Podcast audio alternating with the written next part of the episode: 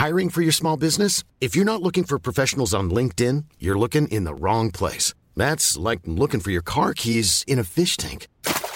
LinkedIn helps you hire professionals you can't find anywhere else, even those who aren't actively searching for a new job but might be open to the perfect role. In a given month, over 70% of LinkedIn users don't even visit other leading job sites. So start looking in the right place. With LinkedIn, you can hire professionals like a professional. Post your free job on linkedin.com slash people today.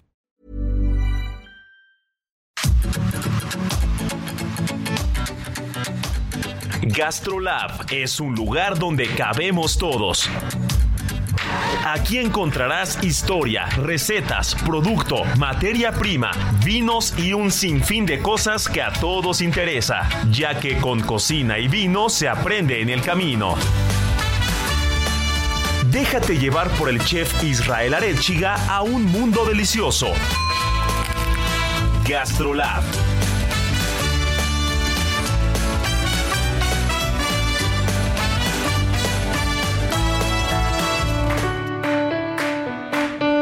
Hola amigos, ¿cómo están? Estamos en Gastrolab ya y es fin de semana, manteles largos por donde le quieran ver, porque mi querida Miriam Lira, editora de Gastrolab, eh, hay mucho que celebrar. Viene el Día de las Madres, uno de los mejores días. Eh, y digo de los mejores días porque qué bien nos van los restaurantes, qué rico comemos en casa, qué bueno que se festeja a la reina, a la reina de la casa, de las familias, a, las personas que se han encargado de transmitir de generación en generación la buena cocina, el buen producto, las historias gastronómicas y qué mejor que celebrarlas, pero también estamos de manteles largos porque seis años del Heraldo de México, eh, en esta nueva versión, seis años del Heraldo, seis, eh, casi seis años también de Gastrolab, eso ya estamos dando un adelantito, pero estamos a muy pocos meses de, de también el sexto aniversario de Gastrolab. Hay muchas velas que soplar y hay demasiada información para este programa, mi querida Miri, que como cada fin de semana nos reunimos, pues para echar el chisme y chacotear un poquito alrededor de la gastronomía y no podemos dejar de lado que una de las grandes cocineras mexicanas eh, al frente de uno de los restaurantes poblanos tradicionales por excelencia, pues tomó las páginas de Gastrolab, así que ¿por qué no nos platicas, mi querida Miri? Hola, ¿qué tal? Sí, a todos nuestros amigos de GastroLab. Fíjense que este viernes tuvimos una de las chefs poblanas más queridas, no solo en su estado, sino en todo el país. Un referente enorme de los chiles en nogada, seguramente ustedes ya la han escuchado por ahí. Se trata de la chef Liz Galicia, quien ahora tomó las páginas de GastroLab porque está embarazada y justamente platicamos con ella, pues de toda esta nostalgia que da la cocina de casa la cocina que te prepara tu mamá, la cocina que te prepara tu abuelita. Y pues ligándolo también pues a esta etapa que ella pues ya va a ser este eh, testigo en, dos mesecitos ya que va a tener a su segundo hijo. Y pues bueno nos cuenta acerca pues de los platillos que le enseñaron a hacer su abuelita, su mamá y demás que bueno ella durante años, varios años, muchos años estuvo al frente del mural de los poblanos y justo en pandemia decidió ella pues separarse de este, de este gran restaurante de gran tradición y abrir el propio. Se llama Salón Mezcali y también tiene una mezcalería allá en Puebla que se llama Miel de Agave.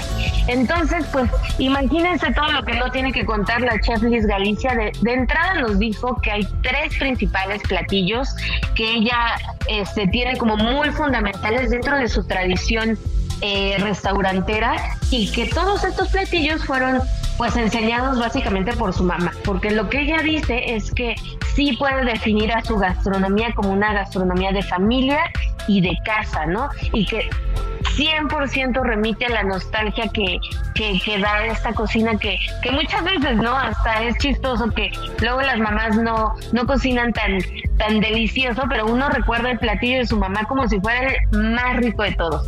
Entonces, estos platos son, número uno, el adobo, segundo lugar, el mole poblano. Y en tercer lugar, los chiles en nogada, que bueno, los chiles en nogada pues es el platillo que ahora mismo le ha dado toda la, la fama no solo en Puebla, sino en toda la República.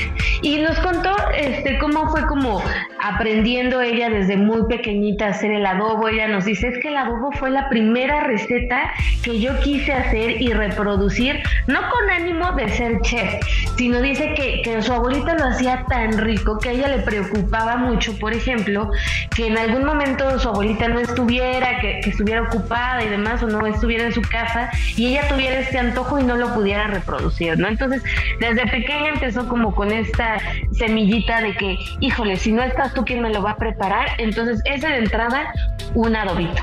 El segundo, pues el mole poblano, que pues obviamente ella de provenir de una familia pues 100% poblana, pues era un obligado, ¿no? Y también nos cuenta que, que, que mucho de, de, lo que le da como alegría contar y estos recuerdos vienen a su mente recurrentemente, pues era el momento en el que ella iba al mercado con su mamá, con, con su abuela, a, conseguir todos los, todos los ingredientes para el mole, ¿no? Y cómo le iban explicando a cada paso, pues, por qué tenían que escoger de tal o cual manera los chiles, cómo se transformaban estos chiles dependiendo de si eran frescos o si eran este, secos, eh, también acerca de los chocolates, de la forma de elaborar. Entonces, ella dice y cuenta que se fue enamorando realmente muchísimo de la gastronomía. Sí es su caso, porque pues sabemos también que de muchos chefs no lo es así, pero para ella sí, esta cocina muy, muy ligada como a la parte maternal, a la parte, eh, pues sí, este, enfocada a lo que le, le, le, enseñaron en su casa, ¿no? Y que ha sido la base y el, hilo conductor de lo que ha sido sus, sus 15 años de trayectoria gastronómica y que hoy se ven reflejados, por ejemplo, en el menú de Salón Mezcali, que es un restaurante muy lindo en la ciudad de Puebla. ¿Tú conoces por allá, Israel? Sí, qué chula es Puebla. Ahora sí que como dice el dicho, me encanta, qué bien se come. Yo ya estoy contando los días para irme a echar un molito de caderas por allá. Pero te voy a decir que, eh, mi querida Miri, le acabas, le acabas de dar eh, a uno de los puntos que a veces genera más como, no sé si controversia, pero está muy trillado y eso es una, eso es una realidad. ¿eh? Eso eh, no, me, no me vayan a tachar de grinch o algo así, pero está muy trillado a veces el tema de que cuando uno empieza en la cocina o cuando se dedica a la gastronomía, eh, siempre surgió la inspiración de una mamá o una abuela, ¿no? Y, y eso, eso muchas veces ha cansado eh, el discurso, ¿no? Cuando escuchas la historia de alguien y, y, toda, y todas las personas repiten el tema de, sí, es que como mi abuelita cocinaba muy bien, yo me dediqué a la cocina, pero de verdad fuera de esa parte trillada que a veces que a veces puede parecer repetitiva, qué tan cierto y qué tan verdadero es que muchas personas exitosas en, eh, en, la gastronomía de este país lo fueron o lo son gracias a estas abuelas o estas mamás que impulsaron la gastronomía, que impulsaron la cocina y que fueron transmitiendo, como le decía al principio del programa, pues todos estos conocimientos, ¿no? Porque el hecho de que lo escuches mucho no le quita, no le quita realidad al, al, al fact, ¿no? No le quita realidad al hecho. Y, y, y, qué padre que historias como la de Nos hacen recordar que, que aunque hay quien ha, quien, quien a veces ha aprovechado como ese, eh, esa versión o esa salida fácil del por qué te dedicaste a la cocina por qué te metiste a la gastronomía, eh, cuántas personas exitosas, cuántas mujeres exitosas no lo son gracias a que en algún momento, en algún punto, se les transmitió ese cariño, esa pasión por la gastronomía, por la cocina, por el comer un buen adobo, un buen mole, ¿no? O, el, saber hacer una receta tradicional o algo que pertenece a la familia, de esas recetas que se guardan celosamente y que se van transmitiendo entre tías, sobrinas, abuelas, padres, hijos y, que hacen que se vuelva un baluarte de la familia como muchas, como muchas recetas de chiles en nogada, como muchas recetas de repostería conventual y, Puebla me parece que es una de esas ciudades que se caracteriza por eso, ¿no? Por tener dentro del recetario gastronómico familiar eh, uno de esos, uno de esos tesoros que se transmiten y que a veces eso es lo que eso es lo que hace que te impulses a dedicarte a la gastronomía, ¿no? Sí, totalmente. Y a mí algo que me encantó de la chef Galicia es que es muy franca y muy honesta al decir esta parte, ¿no? Como sin ninguna pretensión, justo como decías, ¿no? Luego, para muchos la, la, la salida fácil puede decir la cocina de mi mamá y tal, pero lo dice con tanto cariño y, y, y relata tan, al pie de la letra las recetas o las formas en las que a ella le enseñaron, que da todo el sentido y, nos decía también, ¿no? Es que mm, me atrevo a decir que, en el 90% de los restaurantes este, hay alguna influencia, hay algún plato en donde hay algún guiño, ¿no? A la, a la, a figura materna. Entonces es también como muy, muy este, peculiar esta parte de entender, pues, cómo la parte emotiva se va ligando a, la cocina y aunque tú traigas tus técnicas, tú traigas tu, tu historia, traigas este, tu, tu escuela que puede ser eh, en, cientos, eh, en decenas de lugares y con cientos de ejemplos a nivel global, pues siempre llegas ahí como a ese punto en el que, en el que te toca el corazoncito cierta cosa y le pones el guiño a algún platito o rememoras cierta o cual cosa, ¿no? Eso me parece fenomenal de su parte. Y también pues hablamos mucho sobre esta situación de, de ser mamá y ser chef. ¿Qué tan complicado puede llegar a ser ser mamá en una industria tan demandante, no? Y ella nos contaba, fíjate que que cuando, cuando yo estaba en el mural de los poblanos, que, que, fue cuando ella tuvo a su primer hijo, pues fue mucho más difícil y nos narraba cómo pues perdió como ciertos momentos muy importantes con su primer hijo. Y dice, bueno, ahora que soy una mujer empresaria, que logré echar a andar mi propio restaurante en plena pandemia, que fue para ella el empujoncito que necesitaba para emprender. Ya saben que para algunos la pandemia llegó a ser incluso este ese, ese impulso que tanto requerían. Ella lanzó en pandemia su restaurante Salón Mezcali y, y ella nos cuenta, mira, ahora que soy empresaria, pues tengo esta facilidad de, bueno, no facilidad, pero posibilidad de decir, bueno, este, puedo poner mis horarios de diferente manera, puedo poner mis compromisos de cierta o cual forma. Y por otro lado, también nos contó que, que pues le dio esta parte empática con las trabajadoras, ¿no?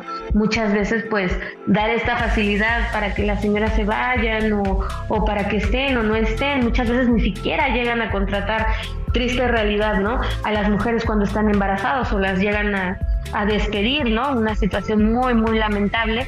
Pero bueno, ella ahora lo ve desde el lado como mamá, como chef, como empresaria y como, como líder de su proyecto. Entonces también ha hecho una sinergia importante con todas las mujeres que trabajan junto a ella, eh, pues siendo más empática, ¿no? Y cambiando un poco también las reglas del juego en cuanto al restaurante, que dice, dificilísimo, porque se te va uno en el equipo y arde Troya.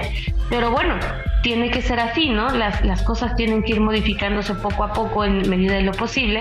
Esa parte también me pareció fascinante como, como esta visión, ¿no? Tan, tan empática que ahora ella tiene de la maternidad. No, y sabes qué, Miri, creo que acabas de tocar varios puntos que, que son importantísimos ir como, como eh, remarcando, ¿no? Yo creo que una de las cosas que a mí más me sorprendió cuando me dediqué, eh, cuando decidí dedicarme a la cocina y cuando empecé a trabajar profesionalmente en ello, es que las personas más fuertes del equipo, eso es verdad, ¿eh? no estoy ni tirando ahí el cebollazo ni nada, ¿no? Pero eso es un hecho, eso, eso me consta. Las personas más fuertes del equipo normalmente eran las madres solteras.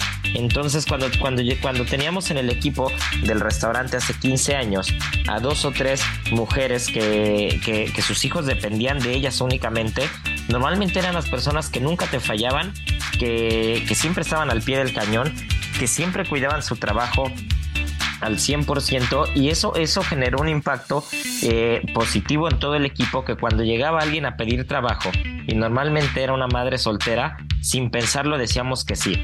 Sin saber exactamente qué era lo que sabía hacer, dónde había estado, sabíamos que era alguien que iba a dejar todo por su trabajo y que lo iba a hacer muy bien, sin descuidar evidentemente la parte de ser madre, ¿no? Que eso Liz también lo deja muy claro.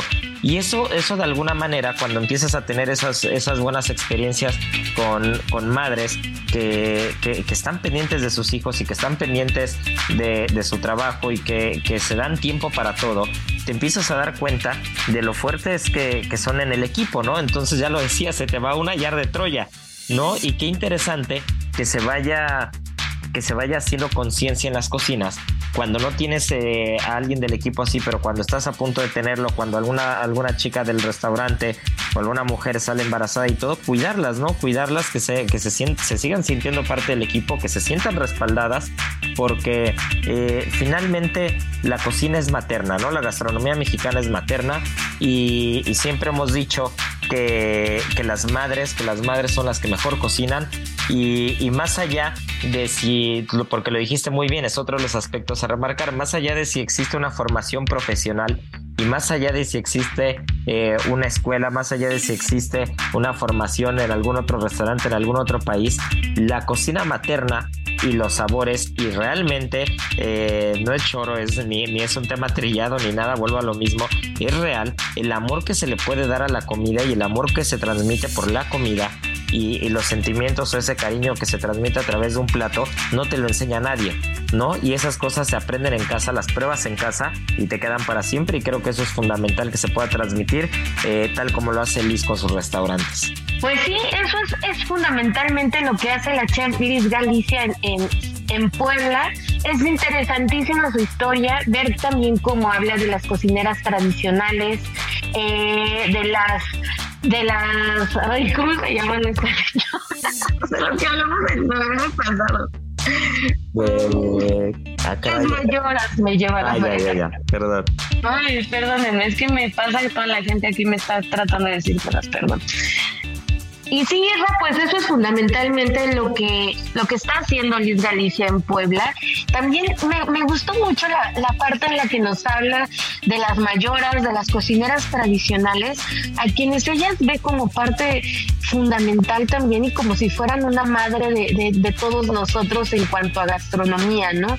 O sea, que uno se va formando para quienes son chefs de cocina tradicional, no solamente con, con la cocina de casa, con la cocina de nostalgia, con los recuerdos, con las técnicas que te pueden enseñar tanto en la escuela como en tu casa, sino yendo y caminando alrededor de todo el país y conociendo a estas mayoras que, tienen un sinfín de de secretos que ya nos contabas tú eh, en, programas pasados que de repente son media celosas con, con, sus, con sus tips y, y secretos, pero algunas muy bondadosas comparten y enseñan y, y, son, son como esta mamá en la cocina que también apapacha a quien llega a querer adentrarse en ella y aprender, ¿no?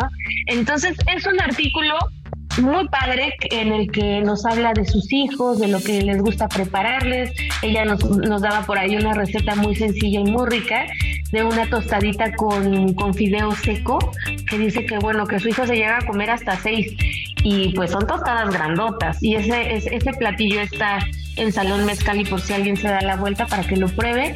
Y pues justo con todas estas historias se van creando memorias para ella, para sus hijos, que van a ser inolvidables, ¿no?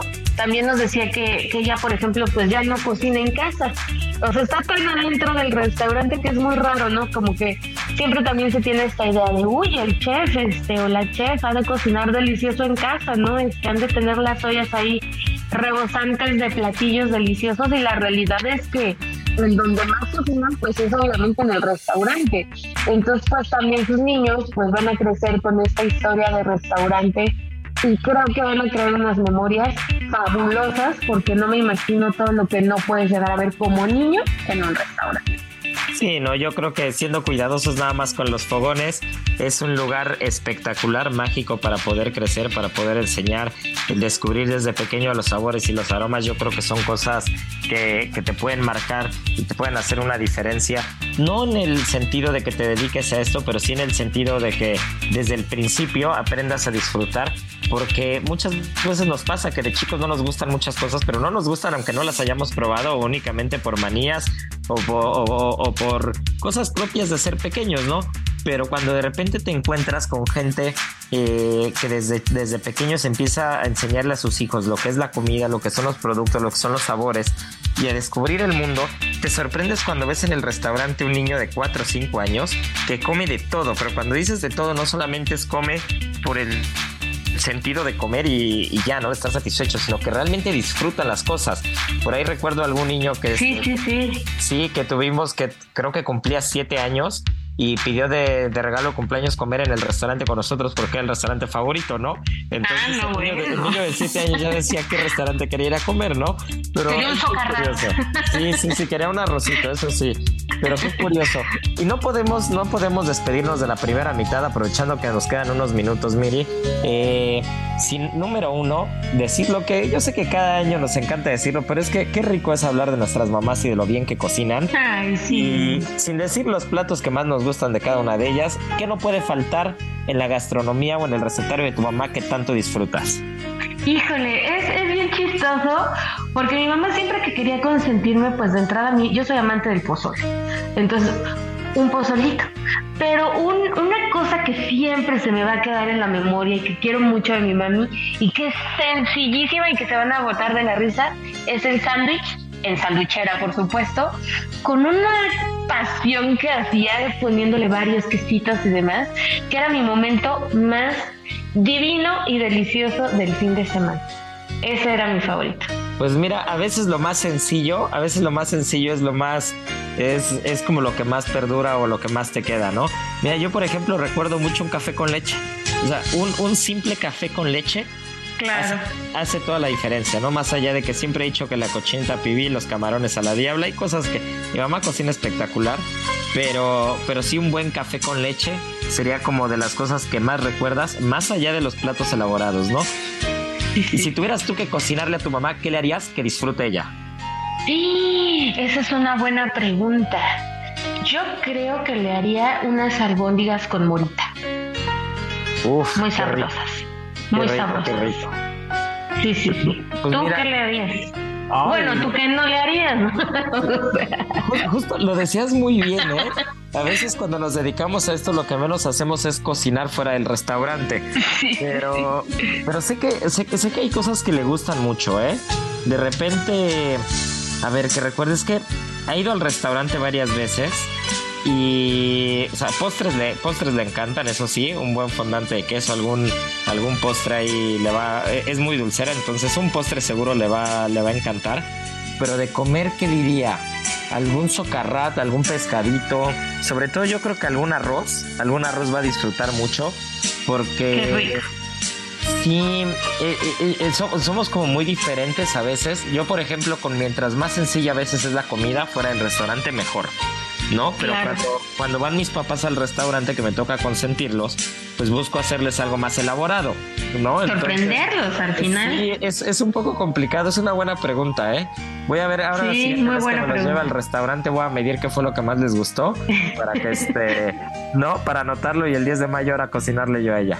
Pero bueno, pues nos tenemos que ir, nos tenemos que ir porque viene el testimonio de nuestro buen Jimmy Carrillo, que fue el ganador de la semana pasada y que cada ocho días no falla con las adivinanzas. No se nos despeguen porque volvemos. GastroLab, Hola, ¿cómo están? Mi nombre es Jaime Carrillo y bueno, mi historia de por qué empecé a escuchar GastroLab es muy curiosa.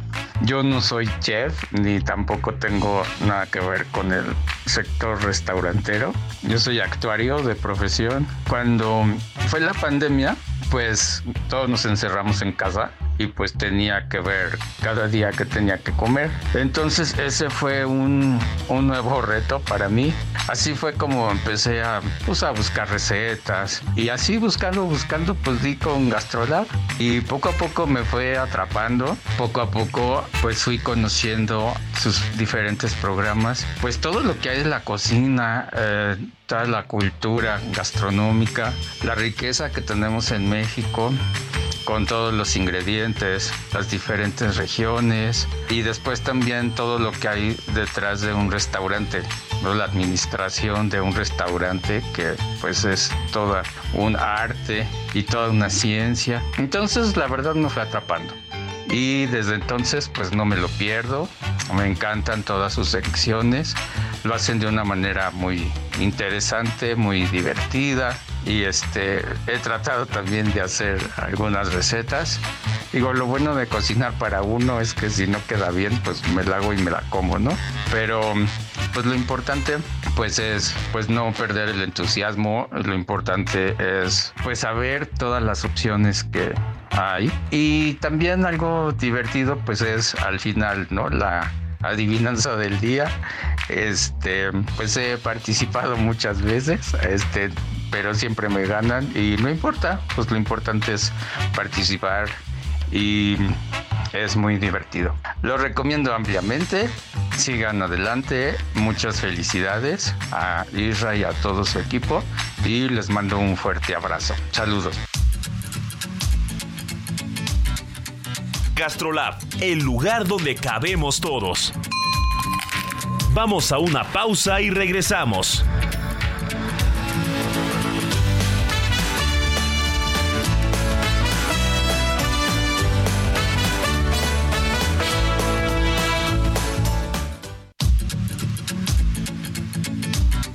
Gastrolab, el lugar donde cabemos todos. Estamos de regreso.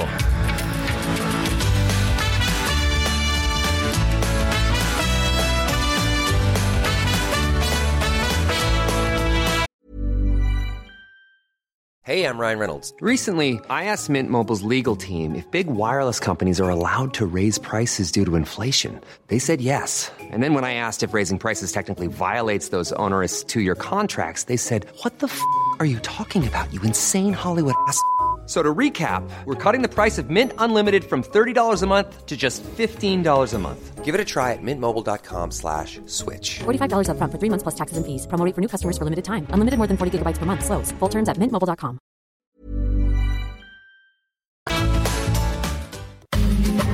Y ahora, el sabor oculto.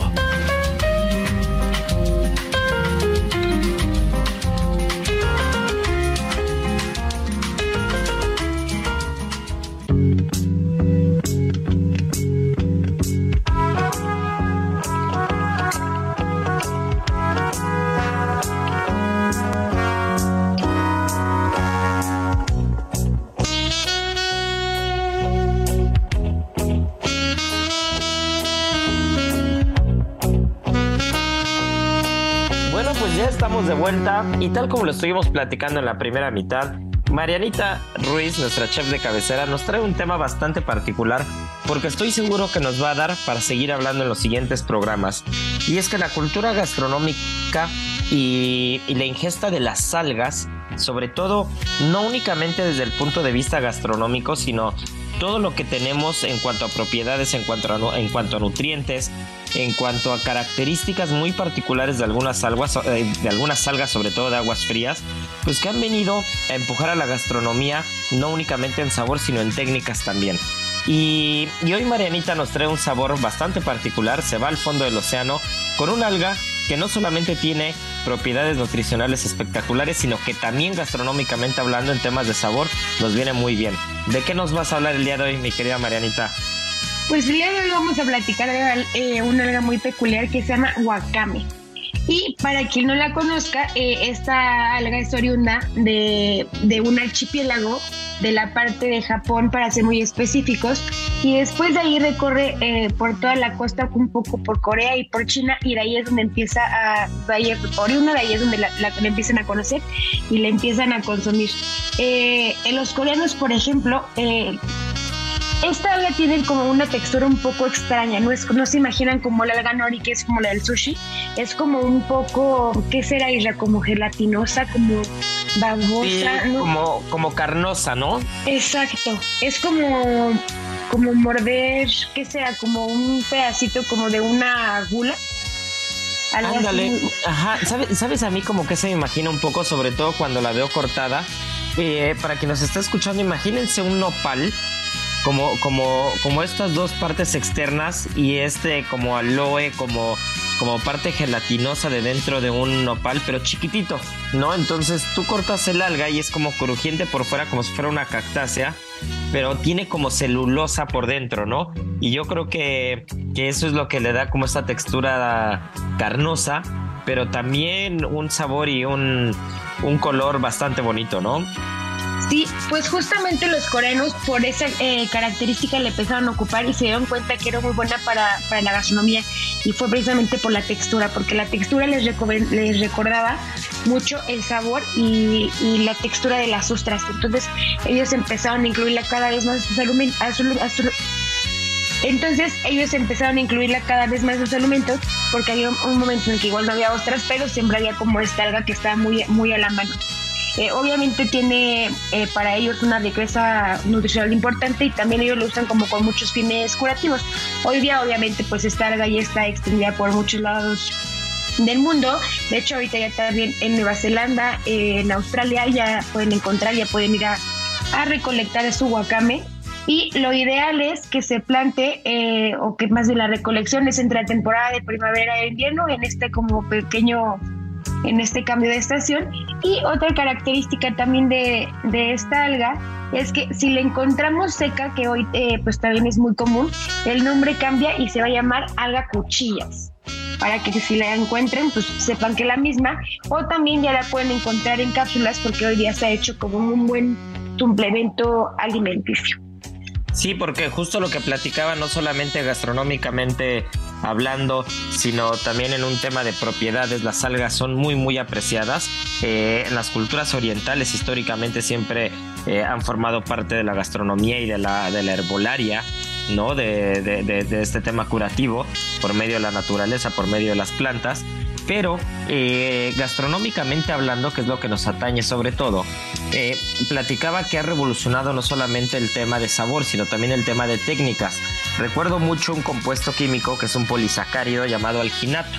Para quien no conoce el alginato y lo pueda buscar, eh, gracias a este compuesto que sale de las, de las algas de aguas frías, justo una de ellas como el wakame, vamos a encontrar que, se pudo desarrollar una técnica bastante particular que es la esferificación. Y esta esferificación es la consecuencia de una reacción entre el alginato, este polisacárido de las, de las algas, más eh, calcio, ya sea gluconolactato de calcio o lactato de calcio. Entonces pueden escuchar palabras demasiado rimbombantes, pero si ustedes buscan una esferificación, se darán cuenta que a principios de los años 2000, sobre todo con Ferran Adrià a la cabeza, eh, en su laboratorio de investigación y desarrollo gastronómico en el Bulli en ese entonces, pues se encuentra la forma de hacer una gelatina eh, totalmente cuajada, por llamarlo de alguna manera, eh, o gelificada por fuera, pero con algún relleno por dentro, ¿no? Con algún líquido, con alguna cosa que, aparte tienen las características en las que puedes o frenar la gelificación o dejarla que se gelifique hasta que se haga prácticamente una pelota. Y depende si es una esferificación inversa o directa, tú puedes, eh, gastronómicamente hablando, sorprender eh, con ciertas preparaciones que antes eran inviables, ¿no? Incluso con algunas técnicas de calor en una gelatina, que cuando hablamos de una gelatina, una gelificación convencional, con grenetina, con la famosa cola de pescado, o con o ya sea en estas hojas o en polvo, pues cuando tú calientas una gelatina o la dejas a temperatura ambiente, pues se va a deshacer, ¿no? Pero particularmente con este polisacárido no. Entonces tú puedes hacer una gelatina caliente, cosa que también puede pasar con el agar agar, que es otro tema de algas. Y es así como eh, usándolo sobre todo en alta cocina en los últimos 20, 25, 30 años, no solamente eh, en Corea, en Japón, en China, sino ya en todo el mundo completo, pues realmente vamos a encontrar que en las algas vamos a, tener un aliado que, si ustedes se ponen a investigar los usos y, sobre todo eh, la diversidad de algas para la diversidad de platos es infinita, ¿no, Mariana? Sí, chef, creo que cada día encontramos más algas y también lejos de encontrar más algas, también encontramos más usos, encontramos la forma de, pues, de darle la vuelta, ¿no?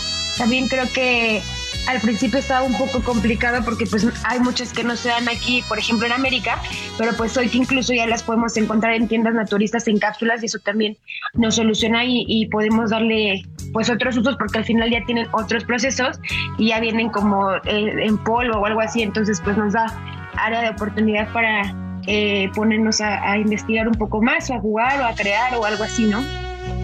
Sí, claro, y el wakame, que es justo el alga que, nos traes en el, del sabor oculto del día de hoy, eh, también la pueden encontrar como en una especie de ensalada, ¿no? Como una ensaladilla del mar que viene ya con ajonjolí, que viene con alguna preparación. Y si la ponen directamente en algún ceviche, sobre todo con atún, se entiende muy bien. Entonces puede ser muy sencilla de encontrar, de comprar, de usar en los platos y va a tener, le va a dar un giro totalmente diferente con un sabor que, a veces no estamos acostumbrados, pero que cuando lo encontramos el gusto, qué ricas son, ¿eh?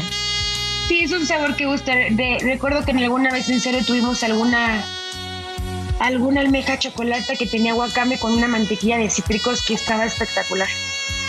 Sí, eso está buenísimo, la verdad. Y hablando de algas, por ejemplo, eh, otro, otro de los datos curiosos es, ahora mismo tenemos un problema muy grave a nivel mundial, sobre todo del lado del Golfo de México, del Caribe, de lo que es el Atlántico, con el famoso cinturón de sargazo, ¿no? Que, que, está llegando a las costas de Florida, a las costas de Cancún, que está llegando a, a las islas del Caribe. Y, gastronómicamente hablando, todavía no se logra encontrar eh, un uso para estas algas, ¿no? Pero, pero yo tengo entendido que, que muchos restaurantes, muchos eh, lugares de investigación y desarrollo, sobre todo de estas zonas, más allá de lo que se puede hacer eh, en temas científicos, si se puede hacer algún combustible o se puede usar para algo, son miles y miles de toneladas las que están llegando de esta alga, de este sargazo, que ojalá que gastronómicamente hablando pronto alguno de estos laboratorios de investigación y desarrollo le puedan encontrar un uso, ¿no? Porque si ya es tanto y cada año eh, va subiendo la población de alga y que es parte, es parte inherente de la naturaleza y del océano Atlántico, pero que al día de hoy, debido al cambio climático, cada vez se reproducen con mayor facilidad y llega un punto en el que tú vas a una playa, sobre todo de estas zonas, y te puedes encontrar tres o cuatro metros, tanto de ancho como de alto, ¿no? De, de, todo este sargazo que está llegando constantemente. Entonces, ojalá que gastronómicamente hablando se pueda encontrar algo, aunque seguramente no será en su estado natural, como puede ser con, con el alga wakame o con la kombu o con algún tipo de alga diferente, ya que esta es muy dura y muy firme. Pero si le podemos dar la vuelta, eh, podemos encontrar, eh, ahora sí que al mal tiempo buena cara, ¿no? Y gastronómicamente hablando, ojalá podamos encontrar algo que hacer, en este caso con el sargazo. No, y ojalá, porque sí, ya ya está cañón el tema. GastroLab.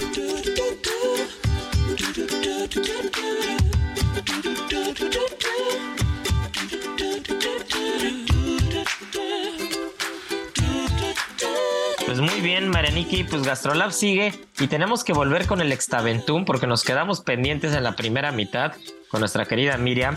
Este, este licor bastante, bastante apreciado en la cultura maya y que mi querida Miriam, no me dejarás mentir, tiene un origen bastante particular porque las leyendas están alrededor del extaventún. Eh, recordemos que también se podría decir que es una variante del balché, de, este, de esta bebida muy típica de Mesoamérica, toda la cultura maya. Y el extaventún eh, no solamente es famoso en el sureste mexicano, en Yucatán, sino a lo largo del mundo. ¿eh? Yo he encontrado en Miami botellas de Extaventún, he encontrado en Europa Extaventún y a veces eh, dejamos de lado estos licores tradicionales o estos destilados tradicionales, pero tienen muchos usos gastronómicos, ¿o no, Miri? Fíjate que, que tienen muchísimos usos gastronómicos y ya como tú lo adelantabas, pues es un licor que eh, en los últimos años sobre todo ha tenido como mayor visibilidad, mayor aprecio.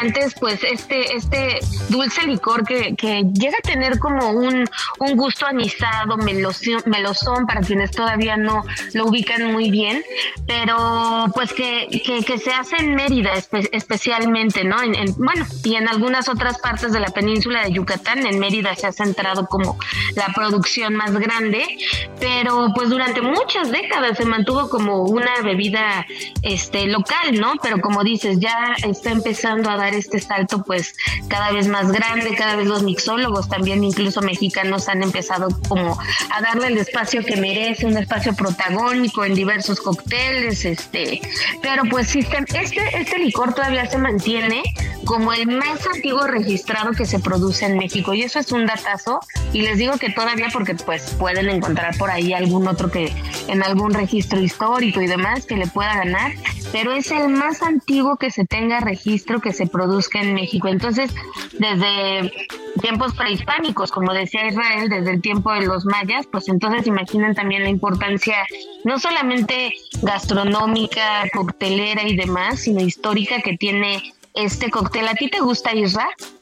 Sí, a mí me encanta, a mí me encanta el Extaventún. Sobre todo, yo, yo disfruto mucho la historia, ¿no? Porque ¿cómo, cómo, cómo se llegó ahí? ¿Cómo se llegó ahí? Es bastante curioso, ¿no? Porque recordemos que el Extaventún, eh, que etimológicamente hablando significa enredadera que crece en la piedra. Y es una especie de liana o enredadera de, que, que tiene unas flores muy bonitas que de, justo de ahí es de donde se saca el extaventún, ¿no? Esta miel de extaventún. Y, la parte curiosa es que los mayas usaban esa flor, sobre todo la semilla, porque la semilla tiene propiedades alucinógenas. Entonces, los mayas hacían una bebida justo con, con, esta flor, con la semilla de esta flor que contiene LSA, que, este, que es, un, es, un compuesto alucinógeno, y que ayudaba a los mayas a entrar en trance, sobre todo eh, a los sacerdotes cuando tenían que recurrir a, las visiones y tenían que, hacer profecías, que los mayas eran muy famosos por las profecías también, justo ayudados de esta flor de extaventún, ¿no?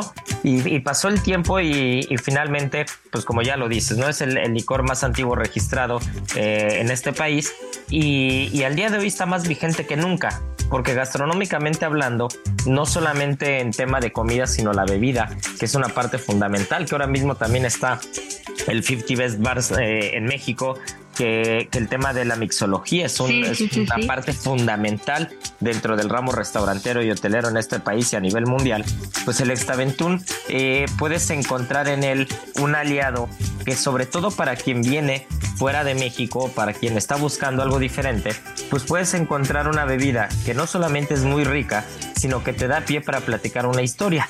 Y si algo hemos aprendido en los restaurantes gastronómicos es que a veces la historia es más importante que o lo que te puede contar el plato que a veces lo que ves en el momento, ¿no? O lo que puedes ver en el momento.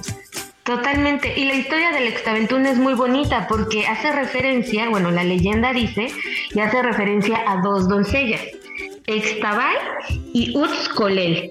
Las dos eran de una belleza así fascinante, guapísimas, y vivían en una aldea pues muy al fondo de la selva maya. Y Extabay pues vivía un poquito más alejada de esta aldea y a ella no le importaba lo que dijeran, ¿no? Sobre si hacía tal o cual cosa, mientras que Utzcolel pues era un poco más recatada, le, le, gustaba hacer las cosas como de con mayor este pues prudencia, digámoslo de alguna manera, y pues de buenas a primeras un día un día estaba deja de aparecerse. Y pues a la par de esto surge un aroma que pues alocaba a los hombres, ¿no? Y pues deciden ellos investigar de dónde provenía y llegan a la choza de Xtabay y todo su cuerpo estaba protegido por animales, animales de la selva. Eso es lo que nos dice esta, esta leyenda. Ella ya pues había como que trascendido, la entierran y le colocan encima piedras blancas.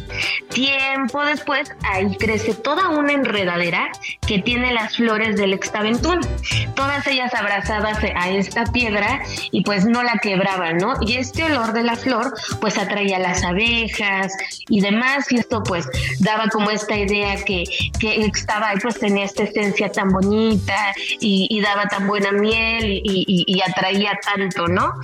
Pero bueno, tiempo después, Utzcolel también muere y pues ella pensaba que pues tendría una flor aún más bonita, ¿no? Pero pues al, enterrarla crece un cactus con flores pues que también eran bonitas, pero pues que atraían a las moscas.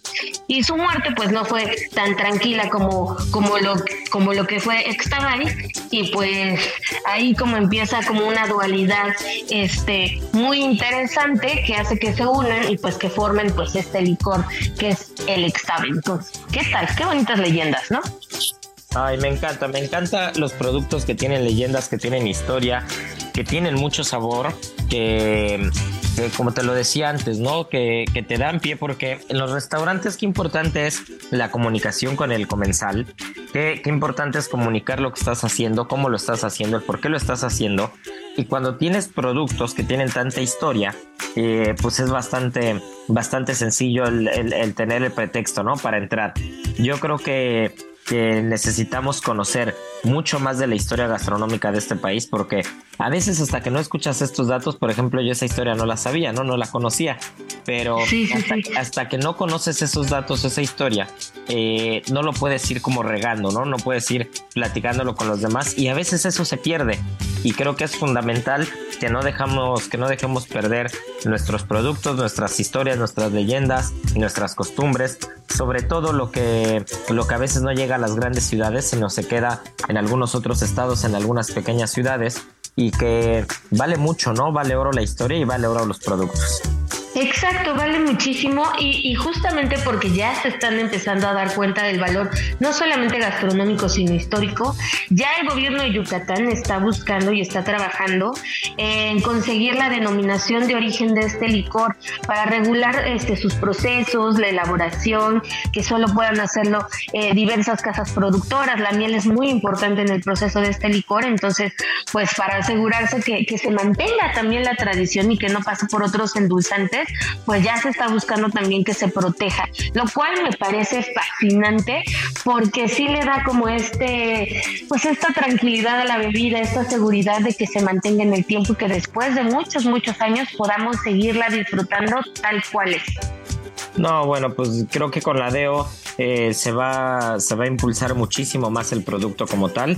Creo que México es un país que podría estar lleno de denominaciones de origen por todos lados. cada estado podría tener filas y filas y filas de materia prima, productos, utensilios, técnicas, muchas cosas que deberían tener denominación de origen. Yo creo que ese es un gran proyecto. Hay que ver cómo Gastrolab se puede sumar. Vamos a ver, yo creo que vamos a buscar la manera de, de, de impulsar estos proyectos de denominación de origen como medio sí como medio impreso como medio eh, en el radio la televisión. Hay que ver cómo lo podemos hacer con nuestros amigos y contactos porque creo que puede ser un proyecto bastante interesante. Imagínense un país en el que acabemos no con 10 15 18 20 22 deos sino que acabemos con cientos de ellas no pero claro que sí. Mire, se nos está yendo el tiempo y Marianita no se quiere ir de la cabina porque todavía tiene muchos datos tiene un sabías que bastante interesante, porque no sé ustedes, pero igual Marianita nos va a enseñar algo del día de hoy. GastroLab.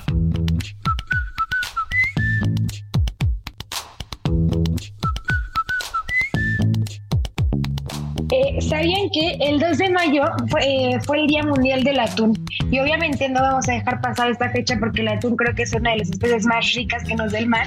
Y pues bueno, la palabra atún procede del latín tunis, que significa velocidad, porque este, esta especie es de las más veloces de todo el mar. Puede alcanzar 80 kilómetros por hora. Eh, actualmente existen ocho tipos de especies diferentes y las migraciones pueden durar hasta 60 días. En sus viajes pueden cubrir distancias entre 14 y 50 kilómetros por día. Su promedio de vida es de 15 a 20 años, lo que hace una de las especies más longevas de todo el mar y de muchos, de muchos otros lados. Y eh, entonces existe una teoría que nos dice que estos animales tienen la capacidad para desarrollar y transmitir sus conocimientos a todos sus descendientes. Oye, qué interesante, ¿eh? Eso está, eso está impresionante porque siento yo que el mar es un eh, planeta totalmente diferente, algo totalmente inexplorado por mucho que conocemos y sobre todo que nos hemos encargado como raza de, de sobreexplotar los mares, que hay que ser muy cuidadosos con eso y por eso hay proyectos tan interesantes como eh, estas granjas marítimas de atún, por ejemplo, para evitar eh, la caza desproporcionada y, y, ser más cuidadosos y tener más trazabilidad sobre los productos del mar y qué sí se puede y qué no se puede tocar. Pero qué interesante que, una especie como el atún pueda transmitir transmitir los conocimientos o lo que han vivido de generación en generación, ¿no? Me recuerda un poco a cuando se puso súper de moda el año pasado o el año antepasado, si mal lo recuerdo, el documental del pulpo, ¿no? Y entonces mucha gente llegaba al restaurante y desde que lo vio decía, ya no como pulpo, pero eh, te das cuenta de la inteligencia de muchas especies que viven en el mar y, y lo poco que lo conocemos. GastroLab. Adicción saludable. Tienes antojo de un postre saludable porque te sumaste a la vida fit, elabora cuanto antes unos deliciosos churros de harina de avena, ya que su alto contenido en vitaminas y minerales favorecen el sistema neuromuscular. Además, al integrar monk fruit sustituyes edulcorantes artificiales. Aprende a preparar estos exquisitos churros de avena en las redes sociales de GastroLab en Adicción Saludable, porque la comida rica no tiene que ser aburrida. Gastrolab. Historia, recetas, materia prima y un sinfín de cosas que a todos nos interesan.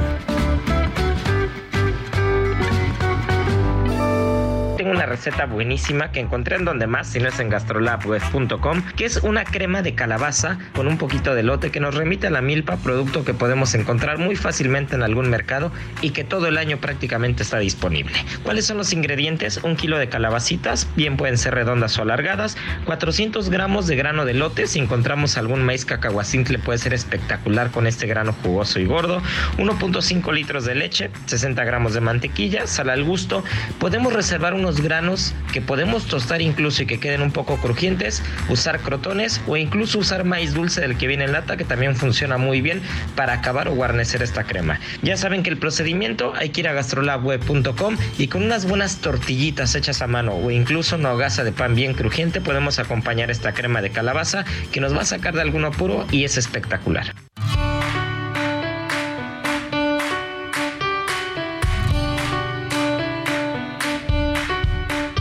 Pues ya está el ¿Sabías qué? El Día Mundial del Atún. Y mi querida Marianiki, nos tenemos que ir, Miriam Lira, pero no nos podemos eh, echar a correr sin adivinanza esta semana, que vamos a hacerla muy, muy sencilla, ¿no? Que nos digan qué especies de atún podemos encontrar en el Océano Pacífico en México. Especies de atún en el Pacífico mexicano, arroba Israel arroba Israel A R E T X I G A. Y bueno, pues muchas gracias por escucharnos. Espero que hayan disfrutado Gastrolab tanto como nosotros. Les mandamos un fuerte abrazo y nos escuchamos el siguiente fin de semana. Y ya saben, que tripa vacía. Corazón sin alegría. Aquí concluye otra emisión más de Gastrolab, el lugar donde cabemos todos. Déjate llevar por el chef Israel Arechiga a un mundo delicioso. Una emisión de Heraldo Media Group. Gastrolab.